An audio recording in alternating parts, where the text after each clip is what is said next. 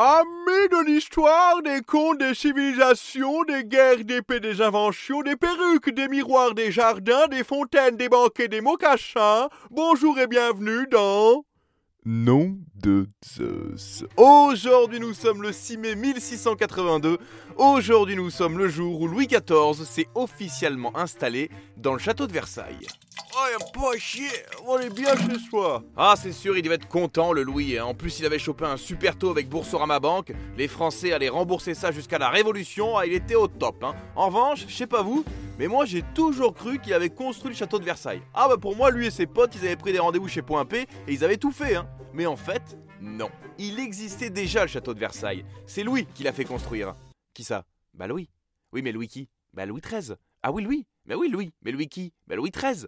Ah, 13, mais quel drôle de nom Ok, j'arrête. Louis XIII, père de Louis XIV, était un chasseur, et souvent par-dessus les temps, il voyait passer les oies sauvages. Et il se passionna pour ce territoire de chasse avec des palombes, des, des, des, des chevreuils, des, des, lapins et des, des facochères. Et construit un pavillon sur ces terres, pavillon qui s'agrandit en 1631 pour devenir château.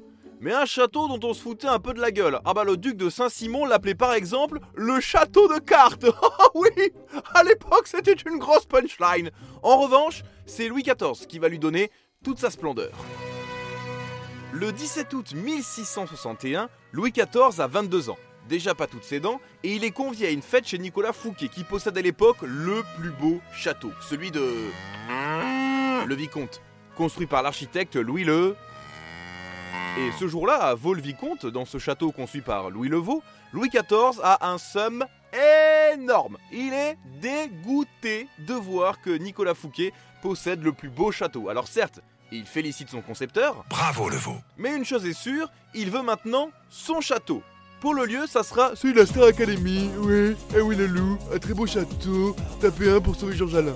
Non, euh, pour le lieu, ça sera à Versailles. Et après réflexion avec Colbert, son contrôleur général des finances, il décide d'agrandir le château de son père parce que Pagnol occupait déjà celui de sa mère.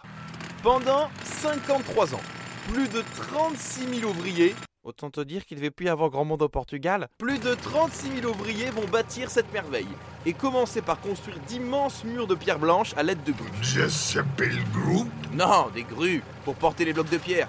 Où des hommes marchent comme des hamsters dans d'immenses roues pour les soulever. À l'intérieur, ah bah c'est magnifique hein. Ah bah et attends, et dorure, peinture et surtout marbre. Oh, oh là, le, le marbre orne le château. Ah bah oui, bah là, il y en avait partout, il y en avait partout. Du plafond au sol, c'est simple, tu marches pieds nus, tu chopes une méningite. En revanche, si à l'époque la plupart des belles choses venaient d'Italie, Louis XIV tenait à valoriser les produits français. Oui monsieur, Louis XIV, c'est Arnaud Montebourg. Vous avez maintenant des boutiques spécialisées Made in France, vous avez des producteurs. Et tant que faire se peut, la plupart des matériaux étaient donc français. Il y a deux trois lampes achetées sur Wish aussi quand même. Bon alors, Versailles avance bien dedans, voyons un peu ce qui se passe dehors. Et là, comment te dire? Louis XIV, c'est le mec le plus relou du XVIIe siècle. Ah, il est chiant. Ah, Louis XIV, c'est le genre de gars de dire euh, Bonjour, je vais vous prendre un Maxi Best of Big Mac. Euh, vous êtes chez Burger King, monsieur Bah, c'est pas grave, j'en veux un. Et je vais vous prendre des tenders également, tiens. Ah oui, Louis XIV, il veut un truc, il obtient. Et là, il veut des jardins magnifiques, avec des milliers de fontaines et de bassins. Bah écoute, qu'est-ce que tu veux? Bah on va lui faire, hein. Pour lui Versailles, c'est un aquapark, mais bon, c'est le roi, alors on va lui faire. Côté jardin, c'est le nôtre qui s'en occupe. Pourquoi pas? Et qui c'est? C'est le nôtre. Mais si vous préférez prendre le vôtre, Non, on n'a qu'à prendre le vôtre. parfait. Alors C'est qui? André, le nôtre, c'est le prince du rhododendron. Ah, le dieu de la perspective. Ah, c'est lui qui va imaginer les jardins de Versailles. Et entre nous, ils sont beaux. Chérie Tu t'en souviens quand on était allé se balader dans les jardins de Versailles? Ah ouais, là on a fait l'amour. Bien. Le nôtre, qui était d'ailleurs un ami proche de Louis XIV, je crois même qu'il le battait à FIFA. Et la force de le nôtre, eh bien c'est la perspective. Pour vous donner un exemple, le nôtre a créé les jardins de différentes tailles pour qu'à l'œil nu, cela donne l'impression qu'ils font tous la même taille. En gros, c'est comme si tu mettais Mimimati, tu vois, et 200 mètres derrière, tu mettais Michael Jordan. Et ben, quand tu regardes, bah ils font la même taille. Bah, et tu pourrais dire merci, c'est pas facile à faire. Alors, les jardins ils sont beaux, pas de souci. Le vrai problème, c'est les fontaines. Le 17 août 1666, Louis XIV se promène et les fontaines fonctionnent mal. L'étang qui achemine l'eau est quasiment vide et en plus les moulins font un boucan d'enfer. Et là, le gars, il pète un câble. Bah oui, il est marrant lui. Le problème c'est qu'il y a plus de 1700 fontaines à Versailles. Alors pour faire fonctionner tout ça, on tentera tout pour acheminer le plus d'eau possible. On récupérera l'eau du plateau de Saclay, on détournera celle de la Seine, bref, on fera tout pour satisfaire le roi, pour au final, eh ben ne jamais y arriver. Non, pour vous dire, les fontaines n'ont jamais fonctionné en même temps. Et elles étaient ouvertes et fermées sur le passage du roi pour qu'il croie à l'illusion. En gros...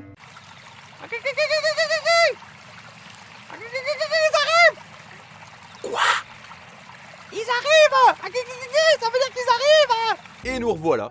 Ce 6 mai 1682 où Louis XIV et sa cour se sont officiellement installés à Versailles. Interro surprise Avant Versailles, il habitait où, Louis XIV Indice. On en a un dans la bouche. Louis XIV vivait dans le palais du Louvre. Et je comprends qu'ils sont partis, tous ces touristes, ça va être quand même un peu euh, relou pour dormir. En tout cas, ça y est, plus de 3000 personnes s'installent à Versailles. Louis XIV peut enfin donner les plus grosses teufs du royaume.